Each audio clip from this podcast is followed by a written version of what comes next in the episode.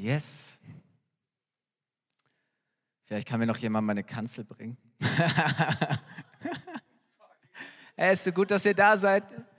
Ja, für mich ist dieser Sonntag, den wir feiern, immer ein ganz besonderes Highlight. Dankeschön. Ich brauche immer irgendwas, wo ich mein Papier ablegen kann. Ähm, wenn du vielleicht noch nicht so lange in unsere Kirche kommst, wir feiern diesen Mein Herz für sein Haus Sonntag oder auch ähm, dieses Visionsopfer, das wir an diesem Tag sammeln. Das tun wir schon seit vier oder fünf Jahren. Und ähm, wir haben irgendwann den Eindruck gehabt, hey, es wäre so großartig, wenn wir über das hinaus, was Leute sowieso schon treu auch geben und, und was so vieles möglich macht, einmal im Jahr fragen, Herr, was können wir dir extra geben, um extra Dinge möglich zu machen. Und wir haben gemerkt in den letzten Jahren, wie immer wieder, ob das der Umbau war oder, oder die Neugestaltung vom Café oder die neue Ausstattung der Kinderräume oder, oder dass wir unser Pastorenteam erweitern konnten, ähm, haben wir immer wieder gemerkt, wie diese, dieses extra Opfer, das Menschen gegeben haben, Dinge ermöglicht hat, die vielleicht sonst erst ein oder zwei Jahre später möglich gewesen wären. Und mich begeistert es, weil wir als Kirche dadurch die Möglichkeit haben, ähm, unsere Großzügigkeit zu zeigen und das Herz Gottes weiterzugeben und, und auch zum Ausdruck zu bringen, ähm, dass es unser Herzschlag ist, zu sehen, wie die Kirche von Jesus wächst und blüht und wie wir immer mehr und mehr Menschen erreichen und, und mit Jesus zusammenbringen und, und Menschen einfach in diese Beziehung mit ihm hineinkommen. Und das ist großartig. Und ihr habt dieses Video gesehen als Einstimmung und ähm, wir haben letzten Sonntag über das Säen gesprochen und, und, wir haben am Ende des Gottesdienstes ganz praktisch, auch hier vorne waren so kleine Gefäße mit, mit äh, Weizensamen und wir haben die hier in diese Erde hineingepflanzt und gesät und ich habe über ein paar Aspekte gesprochen von großzügigem Geben. Und, und Paulus ermutigt uns so sehr und er sagt, hey, ähm, großzügiges Geben geschieht selten spontan, sondern es ist oft das Ergebnis einer guten Vorbereitung. Das heißt, manchmal brauchen wir einen Plan und wir brauchen Hilfe, um auch wirklich das tun zu können und am Ende zu tun, was auf unserem Herzen ist. Und dann haben wir darüber gesprochen, ein zweiter Gedanke war, dass, dass Großzügigkeit niemals unter äußerem Druck geschieht, sondern dass es immer innerer Ausdruck einer Haltung von Freiheit und Freude ist, dass wir gerne geben, weil das ist, was Gott Freude macht. Und dann war ein dritter Gedanke, dass wenn wir großzügig sind, nicht irgendwie denken, ach, das bewirkt sowieso nicht viel, sondern dass es verbunden ist mit einer großen Erwartung, dass Gott das, was wir ihm geben, nimmt und dass er etwas Großartiges daraus wachsen und entstehen lässt. Und so ist Gott unsere Vorbereitung, unsere Haltung und auch die Erwartung, die wir mit dem, was wir geben, verbinden, unglaublich wichtig. Und das zusammen macht einen Unterschied. Und in dieser Weise haben wir letzten Sonntag eben Dinge gesät, die wir in unserem Leben sehen wollen, wo wir sagen, hey, das ist unser Traum, das ist auf unserem Herzen, das soll in unserem Leben wachsen und sich entwickeln. Und ich meine, ihr seht, was die Woche drüber draus geworden ist, oder? Wie schön, wenn du siehst, ähm, wie Dinge wachsen und sich entwickeln und, und wie wir das in dem Video gesehen haben, was für ein Wunder Wachstum ist, oder? Also wenn ich hier gleich irgendwie ganz euphorisch werde, das sind die, äh, die ätherischen Düfte, die hier aus den Kräutern mir entgegensteigen.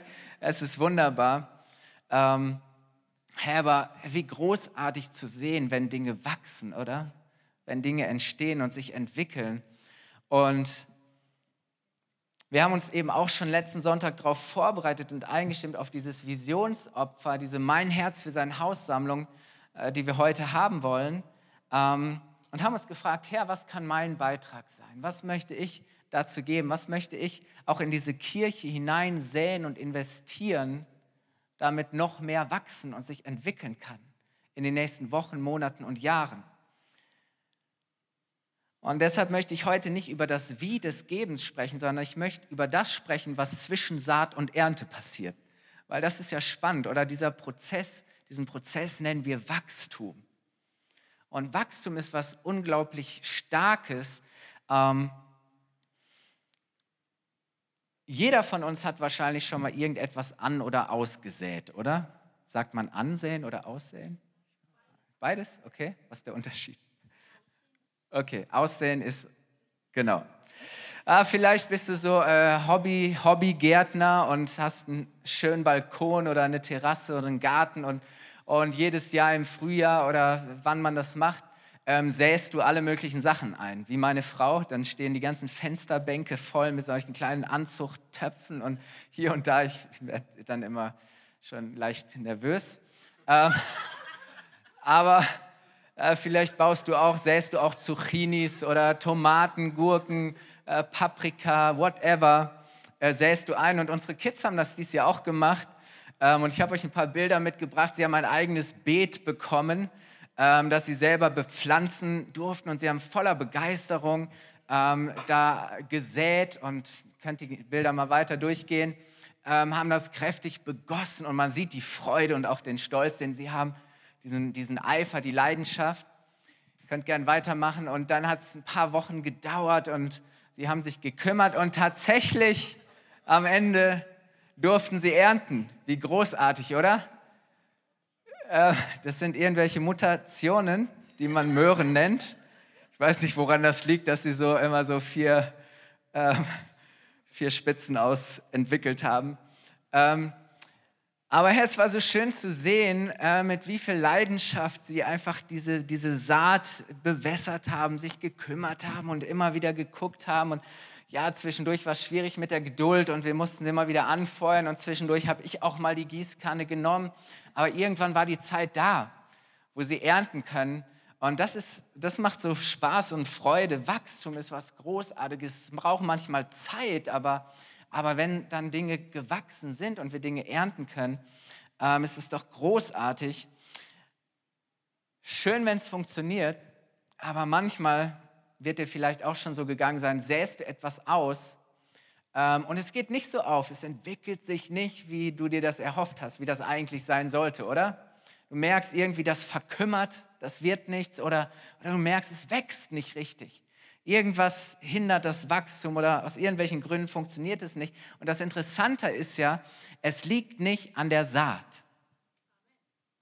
Weil normalerweise hat jeder Samen, trägt in sich das Potenzial, dass daraus mal eine Pflanze wächst oder ein Baum oder sonst was und dass dieser, diese Pflanze am Ende Frucht bringt, oder? Das Potenzial steckt drin. Jede, jeder Samenkorn hat in sich die Fähigkeit zu wachsen und sich zu entwickeln. Das heißt, das Problem ist nicht die Saat, sondern der Boden und das Klima und das Umfeld. Weil die Pflanzen holen sich über ihre Wurzeln das Wasser und die Nährstoffe aus dem Boden und aus der Luft nehmen die Blätter ähm, das Kohlendioxid auf und, und, und durch das Licht der Sonne wandelt, wird das in Energie und in Sauerstoff umgewandelt. Sauer, der Sauerstoff wird abgegeben und, und, und das wird in Energie verwandelt und das lässt die Pflanzen wachsen. Diesen ganzen Prozess nennt man, glaube ich, dann Photosynthese, wenn ich im Biounterricht richtig aufgepasst habe. Ähm, aber das Wachstum ist abhängig von der Versorgung, oder? Wenn nicht keine ausreichende Versorgung da ist, dann geschieht auch kein Wachstum. Und das gilt auch genauso für, für unser menschliches Wachstum, gerade bei kleinen Kindern oder sagen wir, hey, es ist so wichtig, dass sie sich toll entwickeln und wachsen und, und deswegen achten wir darauf, dass sie versorgt sind mit allen wichtigen Nährstoffen. Oder wir gucken, dass die Kleinen genug Vitamine bekommen und genug Ballaststoffe und Mineralien und was nicht alles, ähm, damit die Kinder sich damit die Kinder wachsen und sich entwickeln. Und, und du siehst, wenn, wenn wir Menschen nicht so wachsen oder uns entwickeln, wie, wie es eigentlich sein sollte, dann ist es ein Zeichen davon, dass irgendein Mangel da ist, oder? Dann, dann werden irgendwelche Mangelerscheinungen sichtbar. Du merkst, irgendwas ist nicht so entwickelt oder nicht so da, wie es sein sollte. Und deswegen sehen wir, da wo Versorgung ist, geschieht Wachstum. Da wo Mangel ist, kommt es zu, zu Stagnation oder zu, zu, zu Rückschritt. Und das ist etwas, das wir überall ähm, sehen können. Wachstum bringt, da wo Versorgung ist, geschieht Wachstum, wo Stagnation oder Rückgang ist, ist es eine Folge von Mangel. Und das ist ein Prinzip, das Gott in seine Schöpfung hineingelegt hat, das überall funktioniert. Und meine These heute Morgen ist folgende, wofür wir sorgen, das wird wachsen. Wofür wir sorgen, das wird wachsen. Wenn du gut für deine Kinder sorgst, werden sie wachsen und sich entwickeln. Wenn du dich gut um deine Pflanzen kümmerst und, und sie versorgst mit allem, was sie brauchen, werden sie wachsen.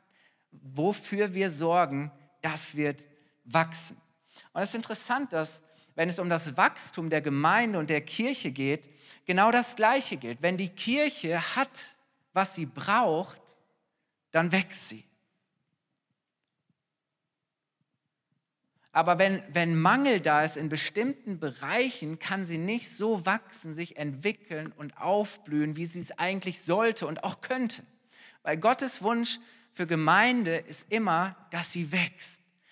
Gottes Wunsch für dein Leben ist, dass du wächst, dass du dich entwickelst, dass du Frucht bringst. Gott sagt immer, Saat soll zu Ernte führen. So Gottes Plan ist Wachstum, auch für, für uns als seine Gemeinde, seine Kirche.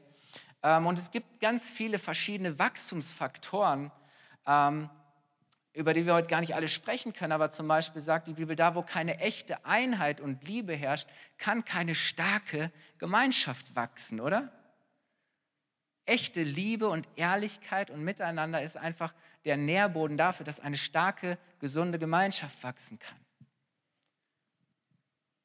Menschen wachsen nicht in ihrem Glauben, in ihrer Beziehung zu Gott, ähm, wenn, wenn sie keine gute Lehre bekommen, wenn sie nicht darin unterrichtet werden, wenn sie das Wort Gottes nicht aufnehmen, weil das Wort Gottes ist das Brot, das uns leben lässt. Das ist auch so ein Wachstumsfaktor, das Wort Gottes.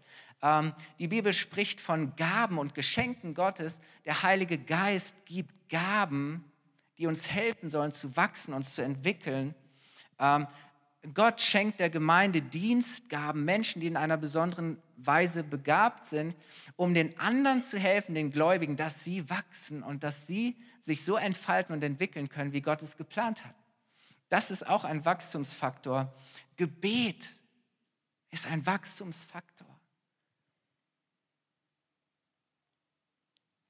Die Kultur in der Gemeinde, die wir leben, die Werte, die wir teilen, wie wir miteinander umgehen, wie wir Dinge tun, die Atmosphäre, das Klima, das, das geprägt wird. Die Atmosphäre entscheidet darüber, ob Dinge wachsen können. Hey, du kannst die beste Saat haben, du kannst den besten Boden haben, aber wenn das Klima nicht gut ist, wenn die Atmosphäre nicht stimmt, kann nichts sich wirklich gut und gesund wachsen. Deswegen, die Kultur, die wir leben als Kirche, ist ein Wachstumsfaktor. Und so gibt es viele verschiedene Faktoren in Bezug auf Kirche, wie Kirche wächst. Und das Wachstum der Kirche hat aber auch ganz praktische Aspekte. Das, sind, das ist so wichtig, das sind, das sind geistliche Entwicklungen und geistliche Dinge, aber die Bibel wird auch ganz praktisch und, und wir sehen immer wieder in bestimmten Fragen, in bestimmten ähm, Stellen, wie die Frage ist, zum Beispiel, sind genug Mittel und Ressourcen da, damit die Kirche ihren Auftrag erfüllen kann?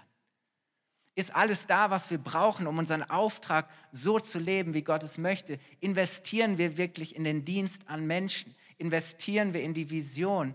Investieren wir in die Mission Gottes, in das, was Gott tun möchte? Deswegen ist es uns so wichtig zu sagen, hey, lass uns mit dieser Ist da jemand Aktion wirklich investieren. Lass uns da Ressourcen reinstecken, damit mehr Menschen für Jesus erreicht werden. Ähm, da, wo Menschen Berufung und Begabung haben können, sind wir bereit und, und können wir investieren und sagen, hey komm, lass uns in diesen Menschen investieren und lass es uns ihm ermöglichen, dass er in dieser Berufung wachsen und sich weiterentwickeln kann. Sind die Mittel da und die Ressourcen, die wir brauchen, wenn, wenn wir sehen, in der Kirche sind bestimmte Bedürfnisse und Notwendigkeiten oder Dinge, wo wir sagen, hey, wenn wir das vorbereiten, wenn wir das realisieren können, dann, dann ermöglicht das, dass bestimmte Bereiche, Dienste, Gruppen sich weiterentwickeln können. Können wir unseren, unseren Diensten, unseren Teams, unseren Bereichen das an, an Ressourcen geben, was sie brauchen, um einfach ihren Dienst so gut zu tun, wie sie wie es gerne wollen und wie sie können. Und das sind alles so ganz praktische Fragen, und wisst ihr, wenn du durch die Bibel gehst und, und anschaust, wie Gott über sein Haus und seine Gemeinde spricht, dann wird eins deutlich, Gottes absolutes Herzensanliegen ist es, dass kein Mangel im Haus Gottes ist. Im Haus Gottes soll kein Mangel herrschen, sondern soll für alles gesorgt sein, auch eben auf eine ganz praktische Art. Gottes Haus soll ein Ort der Versorgung sein. Nicht des Mangels, sondern der Versorgung. Warum? Weil Gott sagt, was, wenn Menschen in mein Haus kommen, sollen sie wachsen. Gott ist immer auf Wachstum orientiert.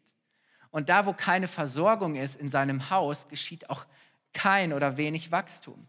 Und im Alten Testament spricht Gott mal mit seinem Volk darüber, weil sie das irgendwie nicht so richtig verstanden haben. Sie haben sich immer um ihre eigenen Angelegenheiten gekümmert und geguckt, dass in ihrem Haus alles passt und alles gut ist. Und das Beste haben sie für sich genommen und das, was sie übrig hatten oder was sie worauf sie selber gut verzichten konnten, die schlechte Qualität, brachten sie ins Haus Gottes. Und Gott sagt, hey, wundert euch doch nicht, dass, dass ihr unzufrieden seid und, und dass bestimmte Dinge nicht funktionieren, weil, weil schaut doch mal, ähm, das, wie ihr mit meinem Haus umgeht. Und lasst uns mal lesen, Malachi 3, Vers 10. Da sagt Gott, ich, der Herr, der allmächtige Gott, fordere euch nun auf, bringt den zehnten Teil eurer Erträge in vollem Umfang zu meinem Tempel. Warum? Damit in den Vorratsräumen kein Mangel herrscht. Er sagt, hey, Gott hat euch gesegnet mit einer reichen Ernte. Du kannst arbeiten, du hast genug. Und jetzt bring diesen Teil, der für Gott bestimmt ist, um deutlich zu machen, dass du eh alles von Gott hast, dass Gott dir alles geschenkt hat, dass er dein Versorger ist und du ihm vertraust, bring es ins Haus Gottes, damit dort in den Vorratsräumen kein Mangel ist. Mangel herrscht. Warum brauchte der Tempel Vorratsräume? Ist auch interessant, oder? Wir denken so, ja, da wurde doch nur Gottesdienst gefeiert. Ähm, aber im Tempel waren hunderte Menschen, die Tag und Nacht Gott gedient haben, äh, die den Gottesdienst, durch den Gottesdienst geführt haben. Da waren die Priester und die Musiker die Tag und Nacht im Haus Gottes dienten und sie sollten versorgt werden. Dann die ganze Pflege und Instandhaltung des Tempels und aller Geräte und Instrumente brauchte Ressourcen. David ließ extra für den Lobpreis im, im Tempel, ließ er Musikinstrumente anfertigen. Das waren richtige Künstler. Ähm, auch der ganze Gottesdienst war, war sehr praktisch, hatte sehr viel auch mit Ressourcen zu tun. Und auch für die Bedürftigen sollte genug da sein, dass sie noch fähig waren, eben nicht nur für sich, sondern auch weitergeben zu können an die Menschen, äh, die Not hatten und, und, und wirklich Bedürfnissen zu geben. Und, und deswegen ist es Gott so unglaublich wichtig, Gottes Haus soll keinen Mangel leiden, sondern Versorgung haben. Und wisst ihr, Gott, Gott macht deutlich, hey, das, das ist mir so wichtig, dass er das verbindet mit, einer, mit einem Versprechen. Lass es mal weiterlesen. Er sagt, in dieser Sache stellt mich auf die Probe. Es gibt keine andere Stelle in der Bibel, wo Gott sagt, testet mich. Er sagt, stellt mich auf die Probe und seht, ob ich meine Zusage halte. Denn ich verspreche euch, dass ich dann, also wenn ihr das tut, die Schleusen des Himmels öffne und euch überreich mit meinem Segen beschenke. Er sagt, euer Land wird so reich sein, dass andere Menschen auf euch schauen werden und sie werden anfangen, Gott zu loben. Ihr werdet in einem reichen Land leben. Er ist so genial oder dass Gott sagt, hey, wenn, wenn du das tust, wird Gott dafür sorgen, dass du überreich gesegnet und beschenkt bist. Dir wird es an nichts fehlen. Du wirst von Gott reich beschenkt und gesegnet sein.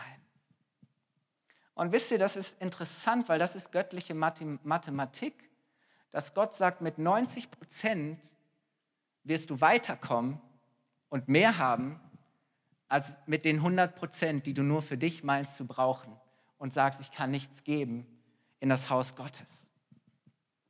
Und deswegen, dass diese, diese, dieses Herz Gottes ähm, ihr könnt das Zitat gerne einblenden. Gottes Haus soll keinen Mangel leiden, sondern Versorgung haben. Gottes Haus soll keinen Mangel leiden, sondern Versorgung haben. Und ich meine, Versorgung haben in, in, in, in zweifacher Weise. Zum einen, dass das Haus Gottes selber versorgt ist, aber mit, mit dieser Perspektive, dass das Haus Gottes Versorgung für die Menschen geben kann und sein kann, die kommen, die bedürftig sind und an die Gott seinen Reichtum weitergeben möchte, die Gott segnen und beschenken möchte.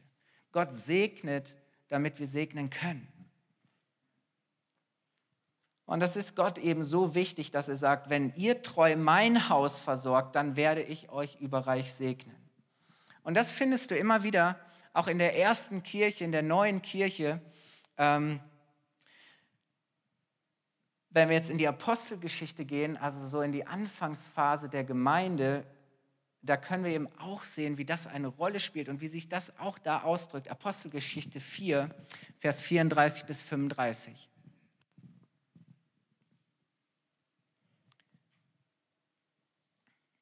Da geht es um die erste Gemeinde und da heißt, es litt auch niemand unter ihnen Mangel. Kein Mangel im Haus Gottes. Warum? Denn die, welche Besitzer von Äckern oder Häusern waren, verkauften sie und brachten den Erlös des Verkauften und legten ihn den Aposteln zu Füßen und man teilte jedem aus, so wie jemand bedürftig war. Wow. Hey, keine Angst, Gott möchte nicht, dass du morgen zur Bank gehst und sagst, ich möchte mein Haus verkaufen ich muss mein Haus verkaufen. Aber da waren Menschen, die Überfluss hatten und sagen, hey, was brauche ich für mich und was kann ich denen geben, die so viel mehr nötig haben.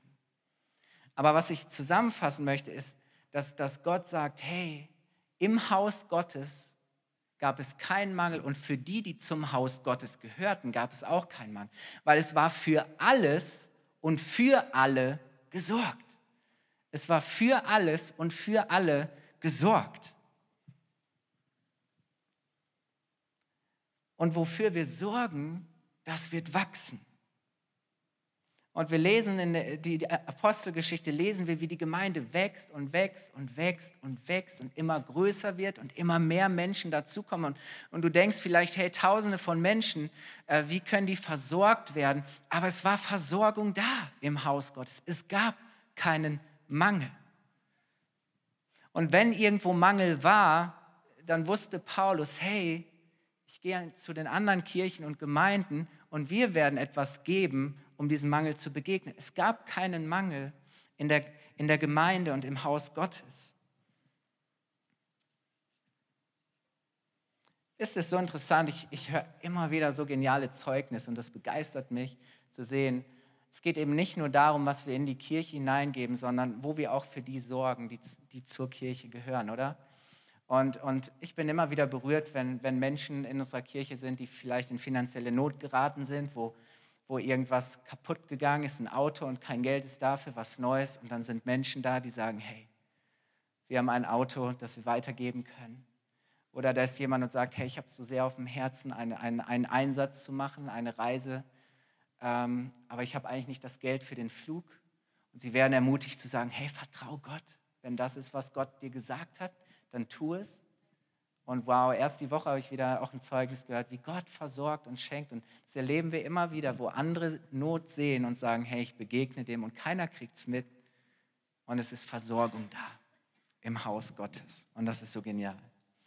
So, diese erste Gemeinde, sie wächst und wächst und immer mehr Menschen kommen. Und es ist interessant, das Wachstum brachte Probleme.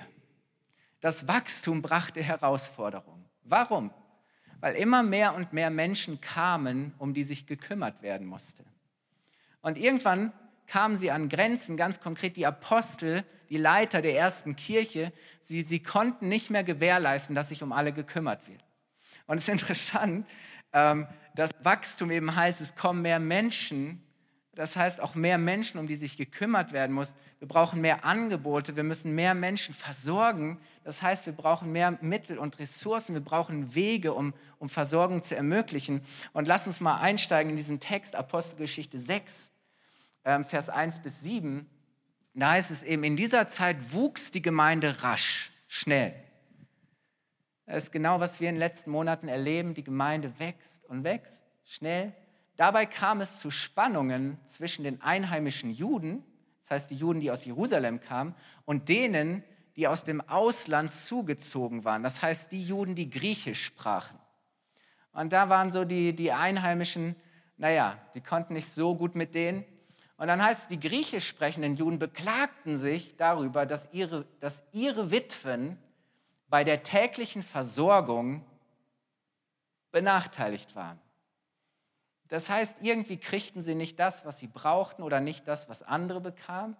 Irgendwie war die Versorgung nicht mehr gerecht. Es war nicht mehr die Versorgung für alle da, die benötigt wurde. Und dann heißt es, deshalb riefen die zwölf Apostel die ganze Gemeinde zusammen. Es ist nicht richtig, sagten sie, wenn wir Lebensmittel verteilen müssen.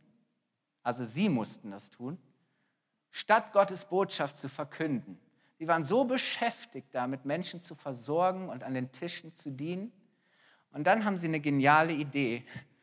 Äh, Gott, Gott schenkt ihnen einfach eine Lösung und sie sagt, darum sucht in der Gemeinde nach sieben Männern mit gutem Ruf, die ihr Leben ganz vom Heiligen Geist bestimmen lassen und sich durch ihre Weisheit auszeichnen. Ihnen werden wir diese Aufgabe übertragen.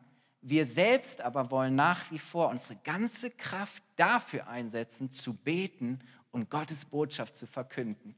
Mit diesem Vorschlag waren alle einverstanden. So, und sie finden sieben Männer und sie beten für sie und sie übertragen ihnen diese Aufgabe. Und wisst ihr, was das Ergebnis davon ist? Lesen wir direkt in Vers 7. Das heißt, die Botschaft Gottes aber wurde immer mehr Menschen verkündet, vor allem in Jerusalem nahm die Zahl der Gläubigen stark zu. Es ist nicht interessant, die Gemeinde wächst und dann haben sie ein Versorgungsproblem, das eigentlich ein Verteilungsproblem war, weil die, die Leitung, die Leiter überlastet waren und es gar nicht mehr alles so verteilen konnten, sich gar nicht mehr kümmern konnten.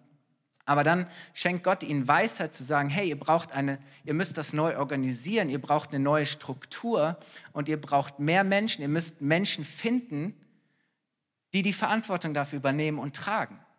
Und auf diese Weise, durch die Struktur und die Menschen, die sie dort positionieren und mit dieser Aufgabe übertragen, passiert was? Die Kirche kann weiter wachsen.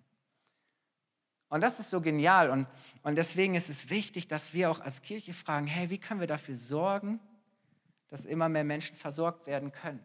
Und wir empfinden eben auch für nächstes Jahr, dass für uns als Kirche wichtig ist, dass wenn wir weiter wachsen wollen, ja, wir wachsen, aber wenn wir weiter wachsen wollen in Zukunft, wir genau das tun müssen.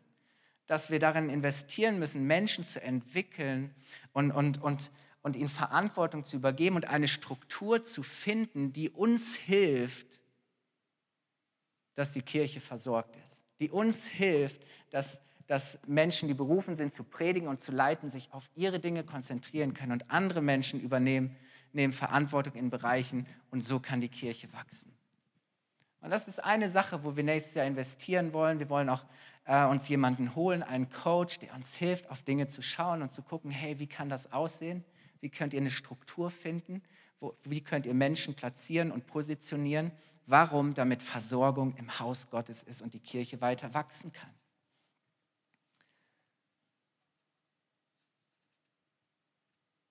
Und durch diese Veränderung war wieder Versorgung im Haus und die Gemeinde erlebte weiter starkes Wachstum. Warum?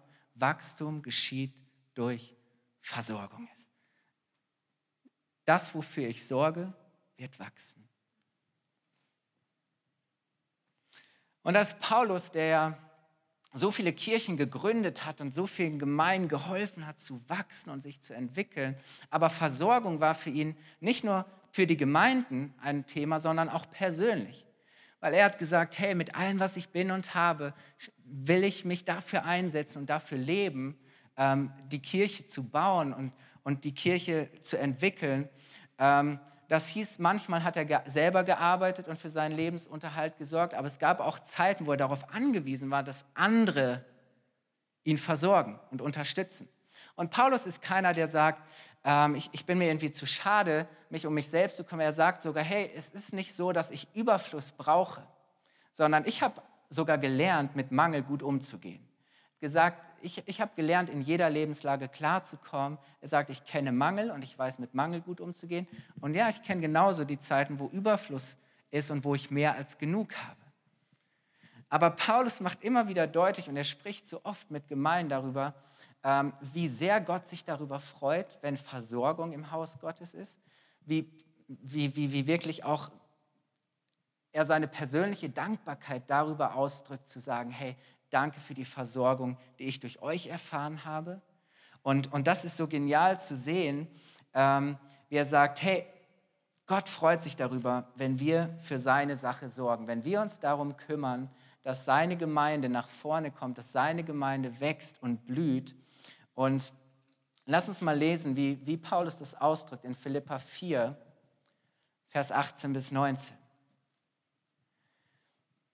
Er schreibt also an die Christen in, in Philippa, warum? Weil sie hatten ihm eine, eine, eine Gabe zukommen lassen, eine finanzielle Gabe. Und er sagt, im Übrigen habe ich alles erhalten, was ihr mir geschickt habt. Wie gut, oder?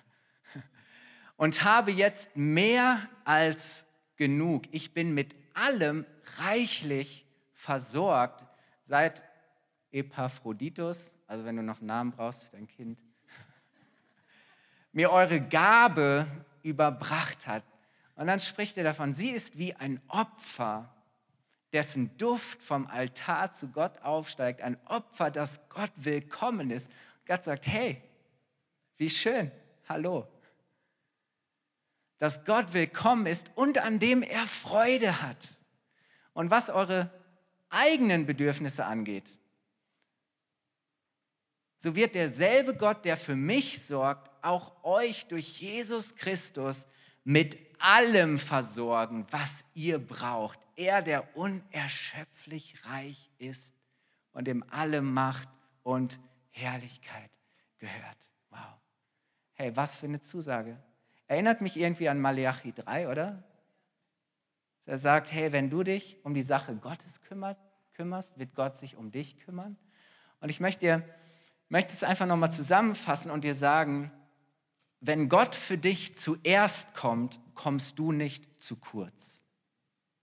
Wenn Gott für dich zuerst kommt, dann kommst du dabei nie zu kurz. Und wisst ihr, das ist, was der Feind uns immer wieder glauben machen will, dass wenn wir die Sache Gottes an erste Stelle setzen, dass wenn wir sagen, hey, ich gebe Gott am Monatsanfang zuerst und dann erst zahle ich meine Rechnungen und meine Miete und investiere ich in bestimmte Dinge. Nein, er sagt, hey, wenn Gott zuerst kommt, dann hab doch keine Angst, dass du dabei zu kurz kommst. Das wird niemals passieren. Das Gegenteil wird der Fall sein. Gott wird dafür sorgen, persönlich, weil er ist sowas von reich und seine Macht ist so gewaltig, dass für alles gesorgt ist, was du persönlich brauchst. Alles. Weißt du, du kannst dich nicht darum kümmern, dass in seinem Haus für alles gesorgt ist, ohne dass er sich darum kümmert, dass in deinem Haus für alles gesorgt ist. Wenn du sagst, hey, ich baue das Haus Gottes, dann wird Gott anfangen, dein Haus zu bauen. Wenn du sagst, hey, ich investiere mein Leben in die Sache Gottes, dann, dann, dann ist einfach die Konsequenz, du machst das nicht damit sondern du kannst es nicht tun, ohne dass Gott nicht tut, was auf seinem Herzen ist. Warum? Gott kümmert sich um die, die sich kümmern. Gott segnet die, die segnen. Gott dient denen, die dienen.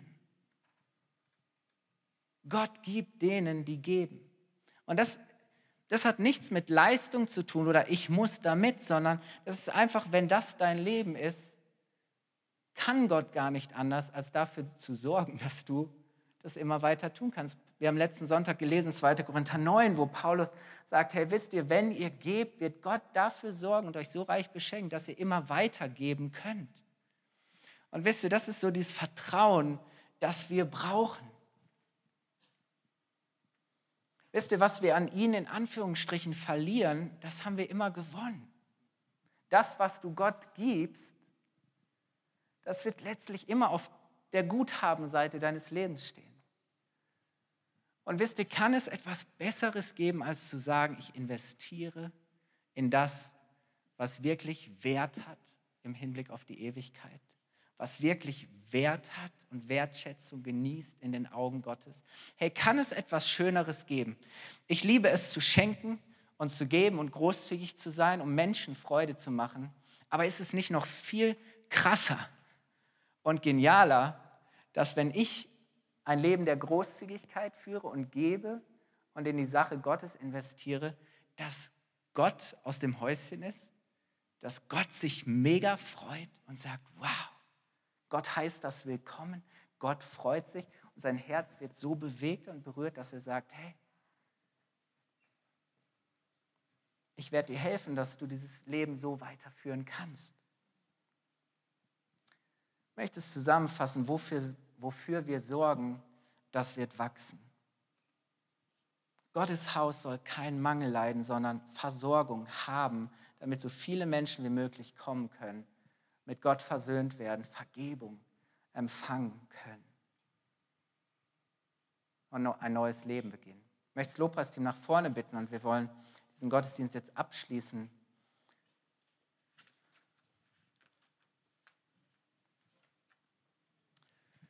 Ich bin mal ganz ehrlich zu euch heute Morgen. Mein Traum und meine Vision und ich bin so dankbar, dass so viele andere auch diesen Traum und die Vision teilen, ist, dass diese Kirche weiter wächst. Ja, diese Kirche soll wachsen. Gott möchte, dass diese Kirche wächst und sich weiter gesund entwickelt und blüht und dass dieses Haus nicht irgendwie gekennzeichnet ist von Mangel, sondern von echter Versorgung, dass, dass der Reichtum und der Überfluss Gottes sichtbar werden und dass immer mehr Menschen kommen und von ihm beschenkt und gesegnet werden, Vergebung ihrer Sünden empfangen, neues Leben geschenkt bekommen, die Ewigkeit gewinnen, anfangen ihre Bestimmung zu entdecken. Ich will, dass diese Kirche wächst, weil ich Menschen liebe, weil ich es liebe zu sehen, wie Menschen wachsen und sich in das hineinentwickeln, was Gott von Anfang an, der, vor der Schöpfung schon für jeden Einzelnen im Sinn gehabt hat. Menschen ihre Bestimmung entdecken. Ich möchte sehen, dass das Haus Gottes so versorgt ist, dass genug da ist, damit jeder wachsen und blühen und sich weiterentwickeln kann.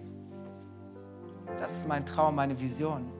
Wir träumen davon, dass diese Kirche in den nächsten Jahren Hunderte und Tausende von Menschen in dieser Stadt und in der Region erreicht und dass sich ihr Leben verändert, weil Gott reinkommt.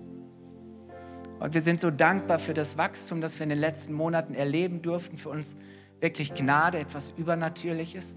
Aber ich weiß, dass es dass es auch möglich gewesen ist, weil Menschen diesen Herzschlag Gottes geteilt haben und gesagt haben, ich glaube und ich mache mich eins mit dem, was Gottes Herzschlag für diese Kirche ist, was Gott hier tun möchte und weil Menschen bereit waren zu sorgen, dafür zu sorgen und etwas dazu beizutragen, dass die Kirche wachsen kann. Und das ermutigt uns so sehr, hey, hey, wohin wollen wir, was wollen wir wachsen sehen, oder? Es gibt bei, bei Gott kein Limit. Und, und lass uns wirklich mal auch so unsere Begrenzung und unser begrenztes Denken, unsere Vorstellung von dem, was möglich ist hier in dieser Stadt, lass uns das mal von Gott sprengen, oder? Hey, weißt du, der Boden kann noch so hart sein. Ähm, dieser Samen, den wir säen und das, was wir geben, hat das Potenzial, alles zu durchbrechen, oder?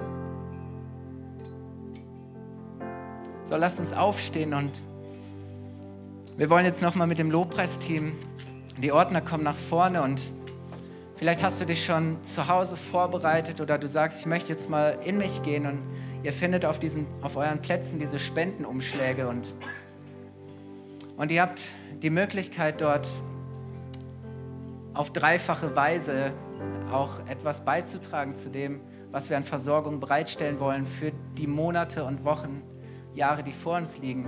Einfach auch, noch nicht bitte, wartet gerade noch, wir sind noch nicht so weit. Ähm, dann kannst du zum einen sagen, hey, ich, ich möchte etwas bar hineinlegen, was ich auf dem Herzen habe. Dann leg das in diesen Umschlag. Und wichtig wäre, dass du deinen Namen draufschreibst, dass wir das zuordnen können. Dann haben wir auch die Möglichkeit, dir eine Spendenbescheinigung zu schicken.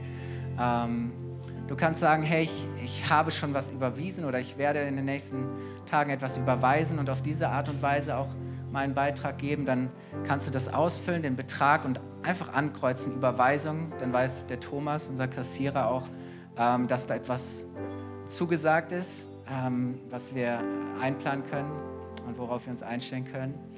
Oder du kannst sagen, hey, ist mir alles irgendwie zu umständlich. Ich habe einen, einen Betrag auf dem Herzen und ich mache mal ein Kreuzen bei Lastschrift und dann haben wir die Möglichkeit, einfach zeitnah das auch einzuziehen. Und selbst wenn du dann das Gefühl hast, oha, ähm, ich bin da ein bisschen übers Ziel hinausgeschossen, dann sagst, kannst du das einfach auch ähm, zurückziehen. No, keine Probleme. Wir machen das einfach, um dir zu helfen und dir verschiedene Möglichkeiten und Wege auch anzubieten, ähm, Teil davon zu sein. Es geht nicht darum, ähm, dass jemand viel gibt, sondern unser, unser Wunsch ist einfach, dass jeder sagt, hey, mein Beitrag, und vielleicht sind das 10 Euro, für den anderen sind es 100 Euro, vielleicht sagt jemand anderes, hey, ich kann 1000 geben, whatever, aber zu sagen, lass uns das gemeinsam tun, oder? Lass uns wirklich auch diese Versorgung bereitstellen und während wir jetzt dieses Lied singen, ähm, wollen wir das tun. Du hast auch die Möglichkeit, das die nächsten Tage zu tun, ähm, wenn du sagst, ich möchte es nochmal auch innerlich bewegen und darüber beten und das vorbereiten ähm, dann hast du auch noch im Laufe der nächsten ein, zwei Wochen oder auch am nächsten Sonntag die Möglichkeit, es weiterzugeben. Aber hey, nutzt die Gelegenheit, ähm, das, was Gott vorbereitet hat. Und ich möchte jetzt beten und dann gehen die Ordner rum und ihr könnt euch da auch darauf vorbereiten. Und Mike wird dann dieses Opfer segnen, dafür danken und den Gottesdienst abschließen. Herr, ich danke dir so sehr für diesen heiligen Moment. Herr, ich danke dir, dass wir voller Dankbarkeit und Staunen vor dir stehen dürfen, weil wir einen Gott haben, der so sehr liebt, dass er bereit war, seinen Kostbarsten, seinen Sohn zu geben für uns. Herr, ich danke dir, dass du bereit warst, alles zu verlieren, damit wir alles gewinnen können. Vater, ich danke dir, dass du uns neues, reiches Leben geschenkt hast im Überfluss. Herr, ich danke dir, wir sind so begeistert von dem, was du in den letzten Jahren getan hast in dieser Kirche, wie du die Kirche hast wachsen und blühen lassen, Herr, und wie du für Versorgung immer wieder gesorgt hast, Herr, wie du dich gekümmert hast auch jeder Einzelne hier deine Versorgung erleben durfte, Herr. Und ja, was für ein Vorrecht, dass wir heute Morgen etwas zurückgeben dürfen, Herr. Dass wir Versorgung bereitstellen dürfen, Herr, für das, was du in den nächsten Monaten und in den nächsten Jahren tun möchtest, Herr. Vater, so wollen wir dir das heute wirklich als ein Opfer hinlegen, als etwas, das du willkommen heißt, etwas, das dich ehrt, etwas, das dir Freude macht, Herr, und etwas, das ja zutiefst Ausdruck unseres Herzens ist für, für, dein, für deine Kirche, für dein Reich. Herr, für das, was du im Leben von anderen Menschen tun möchtest und tun wirst. Amen. So, lass uns dieses Lied singen. Wir sind eins, lass uns eins darin machen und dann werden die Ordner rumgehen, dieses Opfer einsammeln und wie gesagt, Mike wird dann den Gottesdienst abschließen.